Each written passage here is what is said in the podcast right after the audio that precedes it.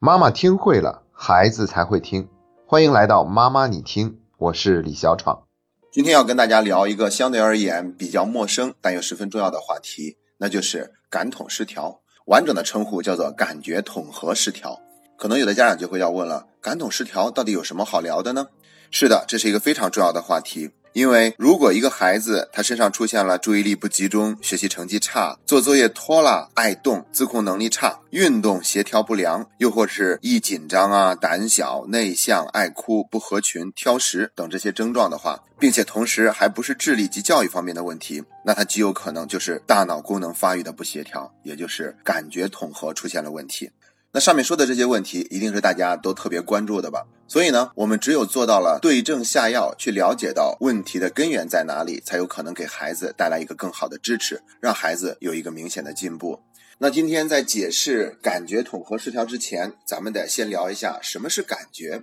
其实说感觉呢，主要分为内部感觉和外部感觉。简单来说，外部感觉我们都比较容易理解，就是听觉呀、视觉、嗅觉，还有味觉以及皮肤觉，也就是我们的触觉。而内部感觉呢，则包括平衡、运动、机体感觉等等。那我们重点先给大家解读一下什么是内部感觉。提到内部感觉，首先要聊的就是本体感觉。那本体感觉的器官主要包括肌肉、肌腱以及关节囊的这些感受器。他感受到的就是在肌肉运动时，肌肉的收缩以及抵抗阻力时的一种感受，所以它包含着位置觉、平衡觉、运动觉。另外一个非常重要的感觉呢，就是前庭感觉。前庭感觉它在人的内耳里面有一个前庭器官，然后这个前庭器官它就是负责专门感受人体的空间位置和运动情况。像有的人一开始刚坐小轿车的时候会出现晕车的现象，那就是因为他的前庭感觉在感知自己坐在车里面是没怎么动的，但实际上又发生了很大位置上的移动，所以它会产生这种不协调，于是就会出现晕车。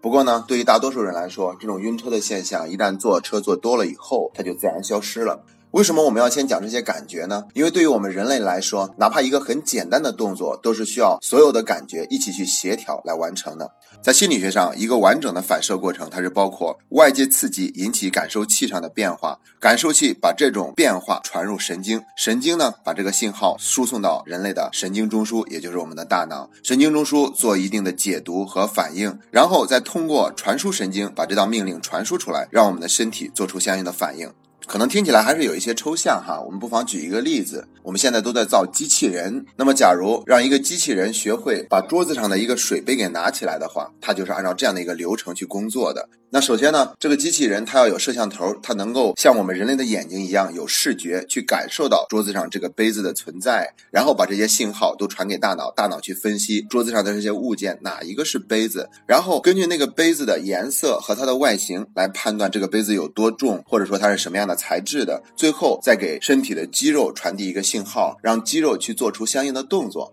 那它要分析从哪个位置去拿这个杯子才可以拿得牢固，同时要花多大的力量去捏捏住这个杯子，而真的要把杯子端起来的时候，里面又有水，所以在移动的过程中，怎么样能够保证让杯子里的水不洒出来，同时还拿得足够牢固？那像这样的一个过程呢，它是需要有视觉的参与，然后有触觉的参与，甚至还要有这种温度觉的参与，也就它要感受到这个杯子是多高的温度，会不会烫手？当然了，机器人是没有的。而在这样一个简简单单拿杯子的过程中，它都需要有很多感觉的共同配合。而我们所说的感觉统合的失调呢，意思就指的是在做各种各样的事情的过程中，孩子们他的感觉并没有做到积极一致的配合，那这个时候我们就把它称之为是感统失调。那我想大家应该能够听得出来哈，感觉的这种统合最重要的训练方式就应该是运动了。也就是说，需要让孩子不断的去动手去做一些什么，在这个过程中，他的感觉的这种统合会得到一个很好的锻炼。如果在这方面有所缺乏的话，那么他的感统可能就会出现失调的现象。当然有很多的原因，我们一会儿再说。现在给大家说一下，一般常见的感统失调都有哪些具体的表现。毕竟我们刚开始提到的那些注意力不集中啊，学习成绩差，还是这些感统失调以后引起的孩子身上的行为，而更直接的反应是感统失调的具体表现。我们现在一起来看一下。首先，第一种失调呢，就是前庭失调。它具体的表现就是平衡感不佳，他的头部不能长时间平衡的置于中央，所以上课的时候呢，就会左扭右扭，上扭下扭，而且身体呢也是总是变换着各种姿势。像昨天我还听到有一个家长分享说，他的孩子上课的时候居然直接趴在地上了。那像这种就很有可能是前庭失调，而且一个孩子他的四肢协调功能不良，也有可能是前庭失调导致的。他会站无站相，坐无坐相，很容易跌倒，经常受伤，显得笨手笨脚，拿东西也不稳，会经常掉在地上。与之相伴随的呢，就是他的注意力涣散，自控能力差，经常会有一些无意识的多动的动作。而且呢，这样的孩子他比较喜欢惹人发怒，自己也很容易激动，还要恶作剧，睡觉的时候也睡不安宁。同时，它还会引起视觉感的不良，比如说在读书的时候，经常会多读字儿、少读字儿，甚至是直接跳行、漏字儿等等。好好的走路，偏偏就要撞到墙上。从一个门儿那过去的时候呢，总得跟门儿亲吻一把。然后鞋子、衣服经常穿反。还有就是，也会导致一个孩子的听觉感不良。虽然上课的时候在听，但是并不能完全的记住，常常有漏听的情况。写作业的时候也会漏掉一部分作业，听写的时候会觉得特别的困难。而且这些孩子们，他们的听觉很容易受到干扰。比如上课的时候，窗外有一阵脚步声，那他就很容易被这个脚步声吸引走注意力。又有的孩子呢，是对各种各样的声音刺激，会表现出过度的惊恐。比如说害怕电锯的声音呐，汽车刹车的声音呢，都会让他产生很强烈的不适。所以说前庭失调，它是包括了各种感觉共同综合在一起的这种失调，这是第一种常见的现象。第二种呢，就是触觉学习不良。这种触觉出现失调的孩子呢，他们情绪有的时候会表现出很不安，胆小内向，不愿意跟别人沟通，会爱哭，有的时候也脾气暴躁，甚至会自己打自己，只喜欢在熟悉的环境里面待着，对于新的信息会加以排斥。而且呢，他总是喜欢某种特殊的感觉，比如说咬手指甲呀，甚至咬铅笔头啊，摸自己的衣角啊，等等等等。那这其中有一类孩子是触觉敏感的，他们不喜欢被别人触摸，甚至自己的东西都不能让别人碰，在拥挤的地方呢，会特别的不开心、不喜欢，所以这就会影响到他的人际交往。在玩沙土啊、玩水的时候，别人都很开心的玩，但他自己就不愿意去，甚至连洗头、洗澡这样的事情都不愿意去做。而另外一类孩子，他们同样也是触觉学习不良，则表现为对触觉带来的危险和疼痛经常反应迟钝。但是这一类孩子，他们明显会对于这种身体的接触有更强烈的渴望，他们喜欢被拥抱、被抚摸，甚至所有的时候都像一个考拉熊一样挂在家长的脖子上，而且特别喜欢毛茸茸的玩具或者多毛的小动物。还有一个相关的现象，就是这一类孩子往往语言发展能力迟缓，他们说话比较晚，而且不爱说话。说话的时候呢，经常要夹杂着各种手势来表达，因为本身好像很难说清楚，发音也经常不准。还有的孩子呢，特别喜欢自言自语，重复别人的话，刻板的去模仿别人的语言。这是第二大类，叫做触觉学习不良。第三大类呢，是本体感失调。我们刚才讲了，本体感主要是肌肉关节的运动，让他去感受这个力应该用多大，然后去达到这种协调性。刚才前面提到的触觉前庭感觉如果不良的话，那一个孩子的本体感往往就很难得到健全的发展。那他具体的表现就是身体形象不明，引起行动障碍。比如说眼睛看不到的时候，他就没有办法准确的做出正确的动作，甚至闭着眼睛让他摸自己的鼻子、摸自己的眉毛，他都会出现这种偏差。系扣子的时候，领口下面的第一粒扣子它就很难系上。像学骑自行车呀、游泳啊，包括学跳绳这样的动作，都比较需要高度协调的，那他们就很难学会。由于他们本体感的这种失调，所以他的重力总是不稳，而且显得笨手笨脚。做事情的时候欠缺对这种方向和距离感的准确估计。投个球的话，可能投偏的很厉害；接打羽毛球的时候，经常都接不到。整理书桌的时候呢，方向都搞错了。玩具也总是不能够准确的放在它应该放的位置上。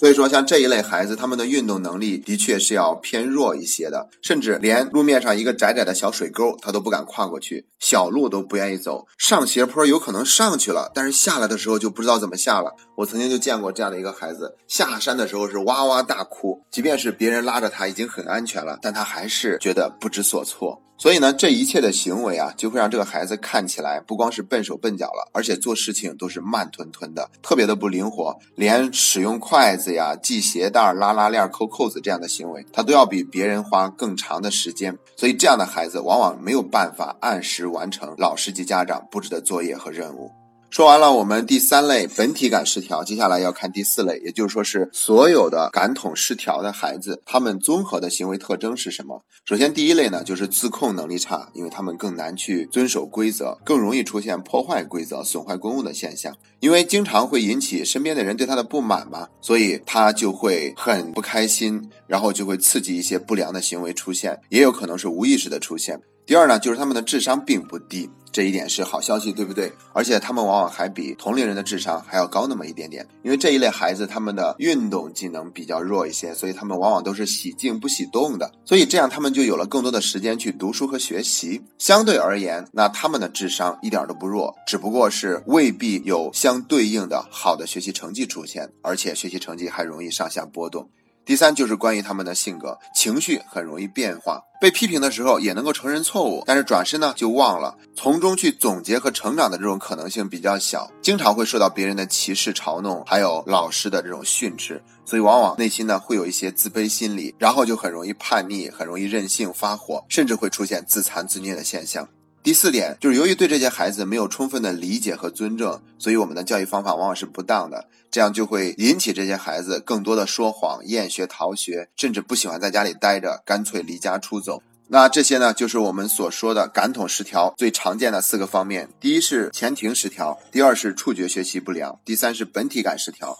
第四是这些失调引起的孩子的行为特征。所以我想听完这些，大家就应该明白了。就像我在讲多动症时提到的那样，如果我们仅仅把这些孩子的不良行为归结为他们不认真、不努力、没有好习惯、不懂事儿，其实对这些孩子来说是很不公平的，因为他们的确要比同龄人、要比其他人更难做到这些，因为这些都是他们本身存在的一些固有的困难。那我们接下来要简单的聊一下，一个孩子他为什么会出现这种感觉统合的功能失调呢？其实有很多方面的原因，如果简单的来分析的话，就还是先天的原因和后天的原因。但是这个先天的原因，我们就不再做过多的强调了。好像每一次一强调先天的原因，就把它归结为是出生之前什么事情造成的一样，搞得我们都觉得有一种宿命论的感觉。其实后天也有很多的原因会导致一个孩子出现感统的失调。简单的归结为以下几个方面：第一呢，就是抚育的方式不当以及环境的影响。它主要可以从四少这方面来概括。从小喂养孩子的过程中，摇抱少、抚摸少、爬的少、转的少，那这个孩子就有可能会出现感统失调。也就是说，我们对于孩子这种感觉的训练太少了，甚至有的孩子没有学过爬，就直接去学走路，或者是让孩子学走路的时候呢，过早的给他一个手扶车帮助他学走路，这些行为都会抑制了孩子感觉的协调发展。就说到这一部分，我们之前也讲过，让孩子多做家务是有助于孩子学习成绩的提升的。可能这两点之间呢，我们看不出来一个具体的相关因素，但是从感统失调的角度，也许我们就更容易去理解。因为一个孩子在做家务的时候呢，他基本上就是在锻炼自己身体各种技能的协调配合。比如说剥蒜的时候，他需要更细致一点的工作；再比如扫地的时候，他要让自己的左右手有所协调。哪怕是吃饭的时候，在桌子上把筷子摆好，这样的动作也都是相对而言比较精细的。因为筷子要摆正，而且两根筷子要对齐。那其实这些动作呢，都会让孩子避免感统的失调，同时也会产生连锁的反应，会让自己的注意力得到一个提升，那也会让自己的自信心得到一个提升。那这是我们讲到的第一方面的原因。第二方面的原因就是生产过程中出现异常，比如说早产呐，或者是过期产呐，以及剖腹产。那特别是剖腹产，那当一个孩子出生的时候，他没有经过产道的挤压，这对他的触觉学习来说呢，有可能会造成不足。如果一个孩子出生的时候是胎位不正的话，那对于他的本体感会产生失调的影响；或者是一个孩子出生的时候根本就不哭，或者是短暂的出现了缺氧窒息，这些都有可能会对孩子造成感统失调这方面的影响。第三类原因就是在婴幼儿时期的时候，孩子的头部受伤，或者是得过一些疾病，比如说脑损伤啊、发高烧啊，或者是脑炎、脑性麻痹、癫痫、智力低下等等。还有就是微量元素的失衡、铅中毒、缺锌、缺铁、缺碘等等。还有一点点是跟遗传有关。那这些呢，都有可能也会让孩子出现感统的失调。第四类可能大家都想象不到，过大的心理压力也会引起一个孩子的感统失调。这也是在实践的过程中，科学家们总结出来的，发现不少孩子由于突然或者过大的刺激，就会导致他的内心呢受到伤害，然后发生这种感觉统合的功能失调。比如说，忽然失去父爱母爱，或者环境发生重大的改变，家庭中出现了重大的事故，又或者是遭受到父母严厉的恐吓、殴打、训斥，这些都有可能会让他们内心出现一个很大的变化，产生脑功能的障碍，进而产生感统方面的失调。那在我们说完了感觉统合功能失调的四个方面的原因以后，接下来我们就要讲讲感觉统合训练了，也叫做感统训练。这个感觉统合的概念是由美国的心理学家艾尔斯博士他所提出来的。他在一九六九年的时候就发现，在三到十三岁的儿童中，有百分之十到百分之三十的孩子，他们会出现我们一开始提到的那些注意力不集中啊、作业拖拉多动、自控能力差之类的现象。然后他觉得这并不是智力跟教育问题引起的，也不是习惯养成的事儿，而是大脑的功能发育不协调。于是他耗费毕生的精力进行了临床的研究，用他在临床上的第一手资料给学术界提供了大量的素材，这也使得他名扬全球。而且同时呢，他开始提出了感觉统合的训练方案。其实现在关于感觉统合都已经非常的成熟了，而且我们要强调一下，感统失调不是什么病，它不需要吃药，它只需要在行为上进行训练和矫正就可以了。在一九九二年的时候，我们中国首都北京就引进了感觉统合训练的方法，最后发现效果都很好。那个时候的总体显效就可以达到了百分之八十五，而且针对于感统训练都已经发展出来了很多专门的教具。其实这个真没办法，因为现在的孩子他们的运动量比之前减少了很多。毕竟大多数孩子他都是独生子女，生活中缺少玩伴儿，所以活动量也减少。又不像过去在农村里面的那种条件，孩子可以爬上爬下，东跑西玩。那我们为了顾及孩子的安全，往往都是让他在家里待着，最多就是在小区里面稍微的玩耍一下。所以说这些孩子他们的运动量太小了。那我之前还曾经看到过一个英国的研究，他们发现现在人类每天摄入的食物热量要比三十年前减少了很多，可是呢，现在人类的肥胖问题却比三十年前严重的多了。简单来说，就是我们吃的比以前少了，但是我们却比以前变得更胖了。所以说，如果一个孩子真的是感统失调比较明显的话，那我们最好是能够让孩子使用这些已经非常成熟的教具和训练方式，针对性的对他进行训练。这样的话，就能够有一个很好的效果出现。如果一个孩子在感统失调这方面并不是很明显，那我觉得平常让孩子多做运动，多做一些家务，或者多做一些精密性的运动，比如说拨蒜呐、练钢琴呐，又或者是打乒乓球啊，这些其实都会给孩子起到一个感觉统合训练的效果。那在这里呢，我也可以简单的跟大家说一下，现在比较成熟的感统训练，他们都用哪些教具？最常用的一个教具就是滑板。不过这个滑板跟孩子平常玩的那种滑板还是有一些不一样的，而且它有很多种不一样的玩法。